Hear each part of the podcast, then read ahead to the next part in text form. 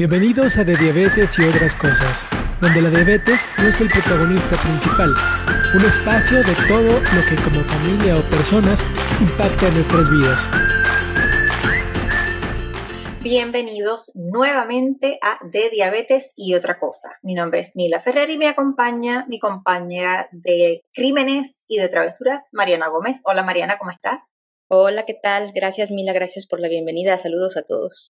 Bueno, ¿estás lista para recibir el otoño? Eh, todavía en Florida estamos esperando que llegue el frío. Seguimos todavía en los 80, medio calientito, pero ya yo estoy lista para sacar mi abrigo, mi bota, bufandas. ¿Cómo está el clima en California? Sabes que yo siempre estoy lista para recibir el otoño porque una de mis fiestas favoritas es Día de Muertos. Bueno, y Halloween me fascina, me encanta Halloween y todo lo que tiene que ver eh, con Halloween y el Día de Muertos. Pero justamente aquí en California, la semana pasada, hace ya un par de días, el clima em, este, refrescó muchísimo. Están los famosos vientos de Santana en California, entonces ya hay muchos árboles tirados afuera de mi casa Estuvimos muy cerca de no tener esta grabación porque no había internet ni luz en la mañana. Y entonces para mí ya 20 grados centígrados, habiendo vivido en Mérida, Yucatán, es súper congelado. Entonces te leo con un suéter, una playera y una cobija que nadie ve. Ah, no, todavía, mira, aquí estamos en manga corta, en chancletas, como decimos en Puerto Rico, los famosos eh, flip-flops. Así que, pero nada. Mariana, hoy tenemos un tema bien interesante. Eh, sabemos que la comunidad de diabetes es una comunidad que es muy inteligente, es una comunidad que se ha atrevido a hacer muchas cosas, como decimos, off-label. ¿Qué quiere decir off-label? Que son pues, estos tratamientos que están, por ejemplo, creados para el manejo de diabetes tipo 2, pero si una persona con diabetes tipo 1 los utiliza, hay muchos beneficios. Uno de los ejemplos mayores de off-label y una de las cosas que para mí eh, marcó una gran diferencia en lo que es la diabetes, la comunidad de diabetes, es en el famoso Night Scout. Cuando surgió todo este movimiento y la gente comenzó a hacer sus propios looks años, años antes de que llegaran los sistemas híbridos al, comercio. Eh, tú fuiste una de las primeras y yo me acuerdo que, que Jorge, tu esposo, pues lo construyó y nosotros acá maravillados como decíamos, wow, este es el futuro de la diabetes, pero nosotros lo vimos ya yo creo que casi desde que te conocimos. Cuéntanos un poco de esos primeros pasos, porque luego vamos a estar hablando de estos tratamientos que sí están aprobados para el manejo de diabetes tipo 2, cómo lo están utilizando las personas con diabetes tipo 1 y el por qué. Así que vamos a empezar con eso, Mariana. Vamos por partes. Primero, creo que el, el término off-label de pronto parece muy intimidante. La gente bueno, off-label significa que no está recomendado algo para el uso en ciertas poblaciones. Cuando hablamos de tratamientos off-label para diabetes tipo 1, significa claramente que no hay probablemente investigación todavía sobre el uso de los medicamentos o de la tecnología en diabetes tipo 1 y dos, que no va a ser recetado o prescrito fácilmente por un proveedor de atención sanitaria en esta población.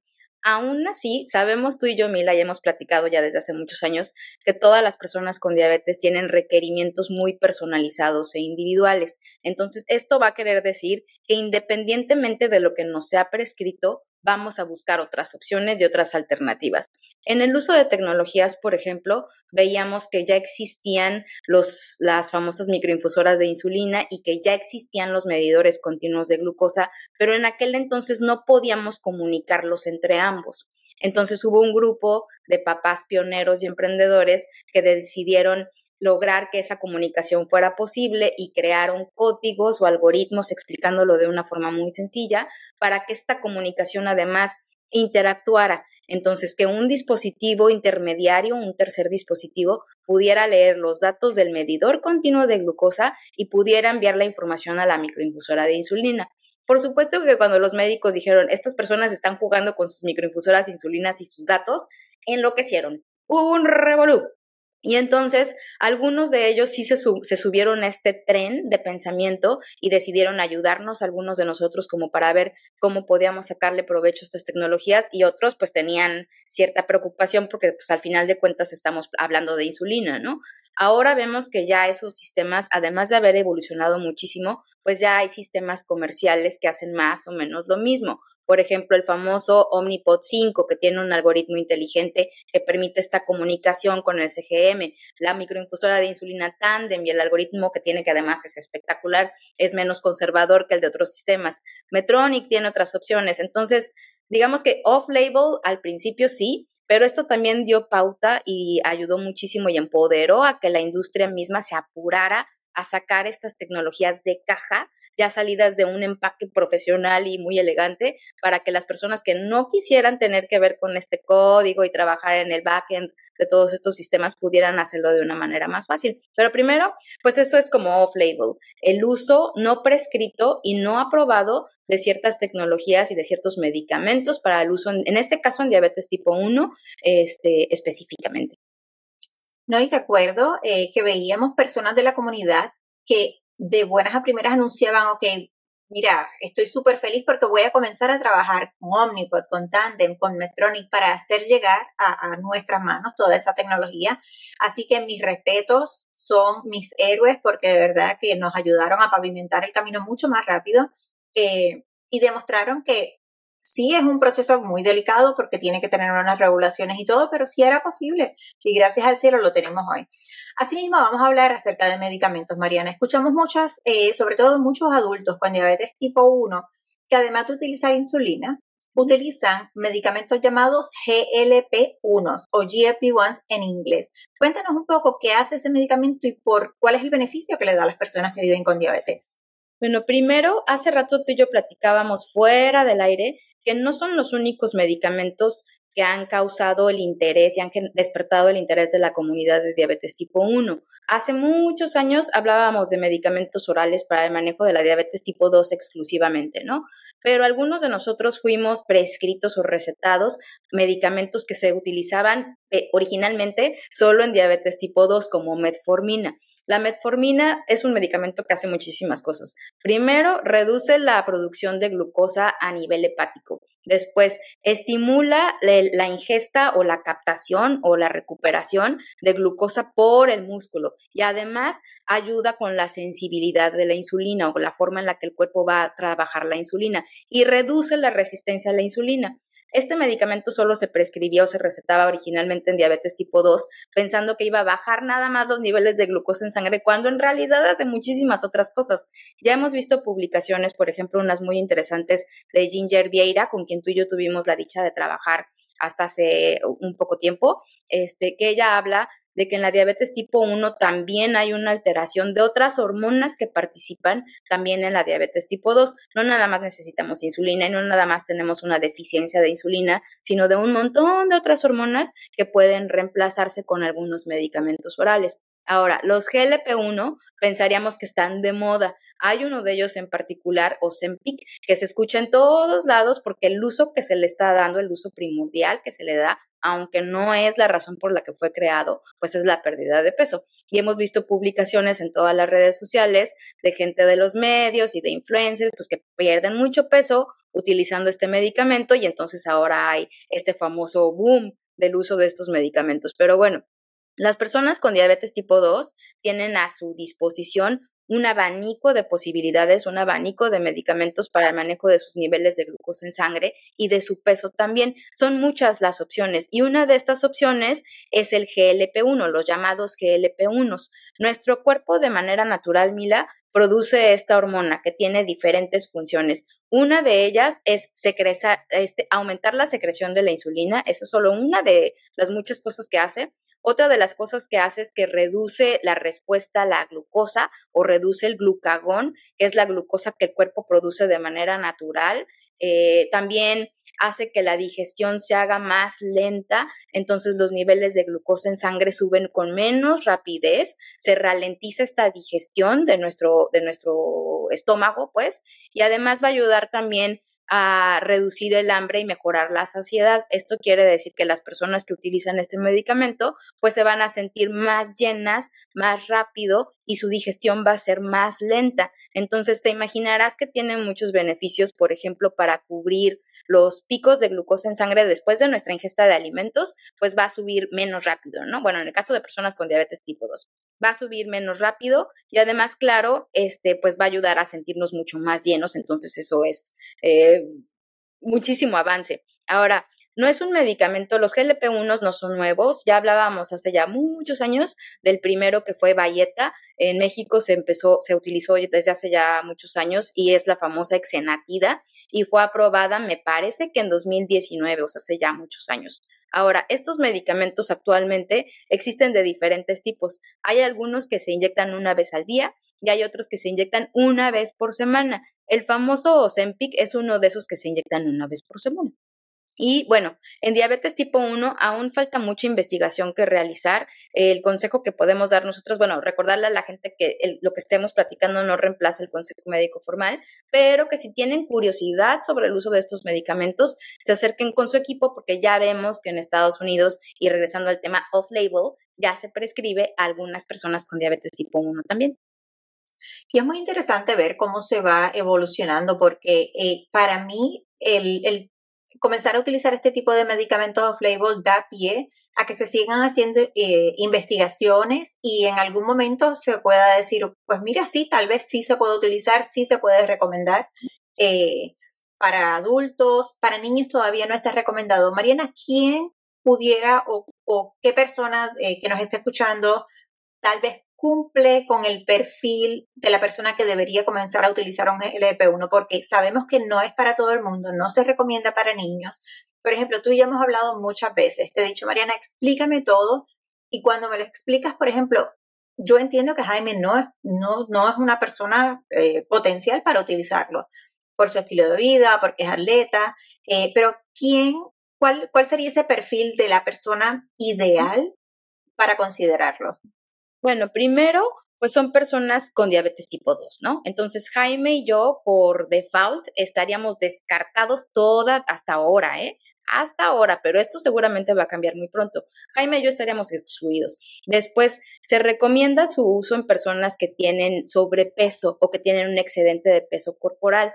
Casi siempre, bueno, originalmente eran prescritos para personas que tenían obesidad, que es diferente al sobrepeso, y para aquellas personas que no habían alcanzado digamos que los objetivos de A1C, que es el marcador principal, aunque ahora ya sabemos que hablamos de otros marcadores como tiempo en rango, si no habían alcanzado los A1C, el valor de A1C recomendado u objetivo, y ya habían utilizado otros medicamentos sin tener el éxito deseado, pues eran candidatos para usar estos medicamentos. Actualmente no se recomienda su uso y no está todavía indicado para, para niños. Ya hay investigaciones, me parece, pero todavía no, se recomienda su uso e, en niños y tampoco se recomienda su uso en aquellas personas que ya tienen gastroparesia. La gastroparesia es una complicación que afecta la velocidad con la que se realiza el vaciamiento gastrointestinal y justamente estos medicamentos van a tener un efecto en ese vaciamiento, en esa ralentización. Entonces no se recomienda su uso en esos, en esos casos. Ahora, una de las razones por las que no ha sido, su uso no ha sido tan, tan fácil son los efectos secundarios, Mila. La metformina, ya habíamos hablado hace tiempo que la metformina tiene efectos secundarios que muchas veces hace que la gente deje de utilizar su tratamiento, que, que la adherencia no sea tan plena como se esperaría, que son efectos gastrointestinales severos. Bueno, con los GLP-1 vemos estos efectos gastrointestinales aumentados y mejorados náusea, diarrea, vómito, reacciones en el lugar de inyección. Si se utiliza insulina, pues muchas veces podemos ver también hipoglucemia y bueno, un chorro de otras reacciones y efectos secundarios. Eh, es por eso que una de las características especiales de este medicamento es la titración, bueno, en, en, inglés es titración. La dosificación empiezan desde dosis muy pequeñas y la dosis va aumentando poco a poco. Ahora, Tuvimos una, una, sesión hace poco con la doctora Ann Peters, donde le hicimos muchísimas preguntas sobre los GLP-1 y ella nos contaba que en el caso de Ozempic, por ejemplo, pues son medicamentos a los que las personas que los utilizan tienen que comprometerse a utilizar de por vida, porque cuando se deja este medicamento, pues se va a recuperar el peso perdido. Entonces habrá que evaluar si la mejor alternativa para las personas que lo piensen usar es realmente Ozempic, porque pues hay que conservar además el estilo de vida. Y además, hay que acordarnos que no existen los medicamentos mágicos. Todos estos medicamentos tienen que ir acompañados además pues de un plan de alimentación, de un plan de actividad física, que de todos modos es parte del tratamiento, ya sea que vivas con diabetes tipo 1 o con diabetes tipo 2. Y es importante eh, escuchar esto y entenderlo. ¿Por qué? porque hay veces que uno dice, bueno, ¿cuál será ese atajo que puedo encontrar o utilizar para que me ayude a manejar mi diabetes tipo 1 o diabetes tipo 2 mejor?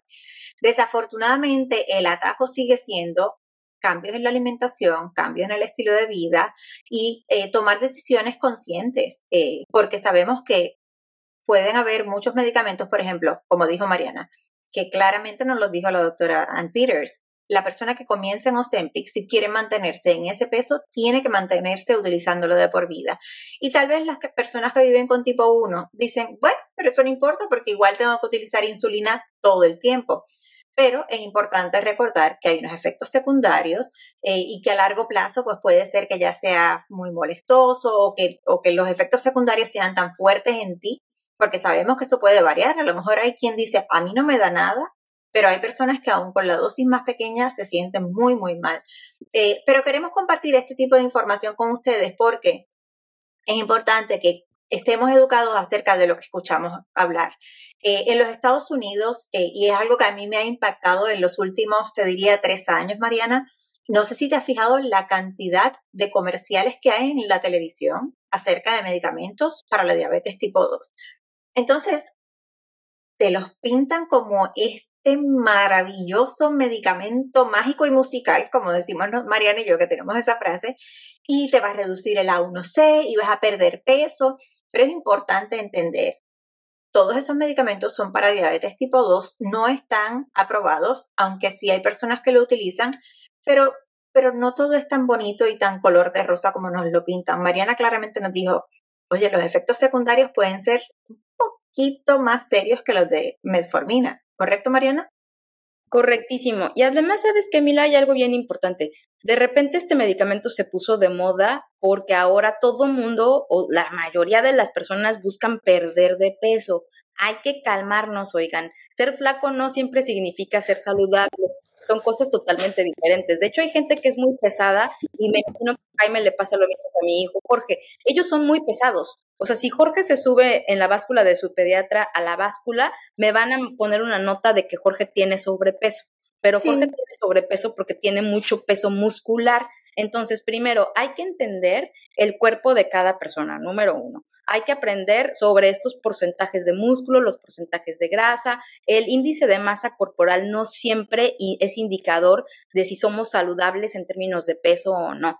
Y además hay personas que por complexión, por genética, por gusto incluso, pues son más corpulentas o más grandes que otras. Entonces, no siempre dejarnos convencer por los medios de que entre más flacos mejor es, la, es, es lo más saludable. Tenemos que empezar también a identificar eso y a respetar y querer nuestro cuerpo como es. También es algo que tenemos que empezar a hacer. Entonces, creo que ahora está de moda eh, el uso de estos medicamentos y que lo usan más personas, lo usa más gente que quiere bajar de peso que personas con diabetes tipo 2. Entonces, en, Estados Unidos, por ejemplo, veíamos este fenómeno de que no había ya suficiente Ozempic, porque claro, estaba de moda utilizar Ozempic para bajar de peso y entonces no había el suficiente medicamento como para el uso de personas con diabetes tipo 2. Otro de los efectos secundarios, podríamos decir, pues es el costo de estos medicamentos. En Estados Unidos, si tienes un seguro de gastos médicos, eh, si tienes un empleador que provee tu seguro de gastos médicos, pues es relativamente fácil si tienes una receta, pero en países como México y en América Latina, el tratamiento es de bolsillo, pues es muy poco probable que se pueda pagar porque son medicamentos muy costosos, aunque hay ya algunos programas de apoyo al paciente que pueden ayudar como para, para este, este pago más, más amable, ya, más, más amable, pero es muy difícil ese, pagar eso. Bueno, como ya Mariana les dijo, esto no es y no va a reemplazar el consejo de tu médico, simplemente te estamos educando para que estés al día y si ves los anuncios mágicos que dan en la noche, sobre todo cuando tal vez estás bien cansado y has tenido un día súper difícil de manejo de diabetes, dices, ay, mira, esta es la droga perfecta para mí. No es así. De todas maneras, si tienes duda, habla con tu médico, consulta con tu médico, pero la mejor manera de llevar el manejo de diabetes tipo 1 o tipo 2 es una buena alimentación y un buen, eh, un buen plan de actividad física. No te estamos diciendo tienes que hacer 10 horas de actividad física, sino actividad física y puede ser cantar eh, y bailar, puede ser correr bicicleta, puede ser subir y bajar escaleras, lo que tú quieras, pero muévete, es importante. Mariana, estamos ya a ley de nada para el mes de noviembre. Un mes complicado. Yo tengo sentimientos mezclados porque es un mes donde hay tanta y tanta y tanto ruido, porque ya llega un momento que es ruido eh, de diabetes, y que a veces se pierden mucho los mensajes. Nosotros en Beyond Taiwan estamos trabajando con una campaña que es una campaña que ha sido y será siempre mi bebé, que es la campaña de ver las señales. ¿Cuáles son esas señales de diabetes tipo 1? Eh, Jaime tuvo todas las señales, Mariana las tuvo igual, sus papás tampoco supieron. Eh, de hecho, Mariana, tú, tus papás te llevaron al médico, ¿no? Sí, un millón de veces fuimos a ver a, consultar con el pediatra muchísimas veces. Entonces era un tema de que mis papás no tenían esa información, yo no tenía esa información y mi pediatra claramente tampoco tenía esa información. El hospital al que fui tampoco tenía esa información. Fue una serie de no teníamos esa información.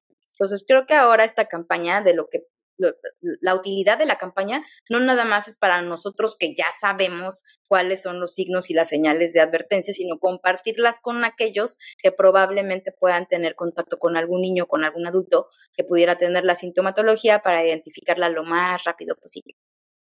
Y ahí es donde ustedes, nuestros escuchas, entran en, a jugar con nosotros en esta campaña.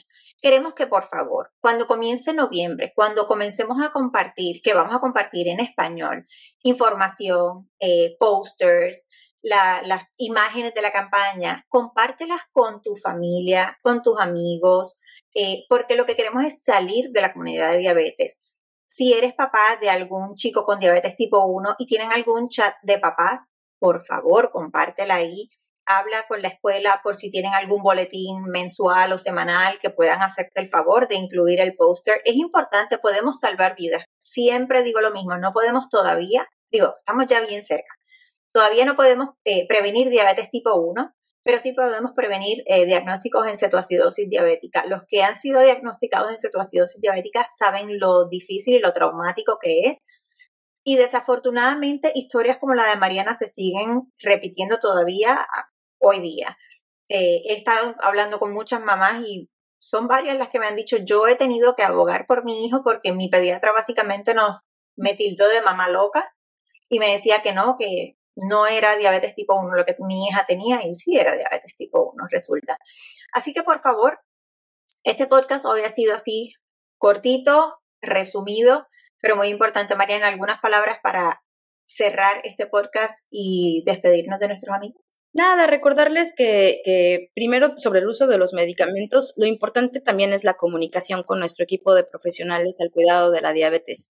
Si tienes dudas o curiosidad sobre el uso de estos medicamentos y vives con diabetes tipo 1, el primer paso es preguntarle a ellos. En mi experiencia personal, la relación que he tenido siempre con mi equipo de profesionales de la salud ha sido muy abierta, entonces siempre me han respondido todas las preguntas que he tenido y las preguntas este, que exijo, para las que exijo una respuesta podemos exigir respuestas. Entonces, eh, platiquemos con nuestro equipo, preguntemos, resolvamos nuestras dudas y vamos a compartirles algunos links con información sobre estos medicamentos también. Si conocen a alguien que vive con diabetes tipo 2 y está interesado en conocer más sobre ellos, vamos a compartir la info.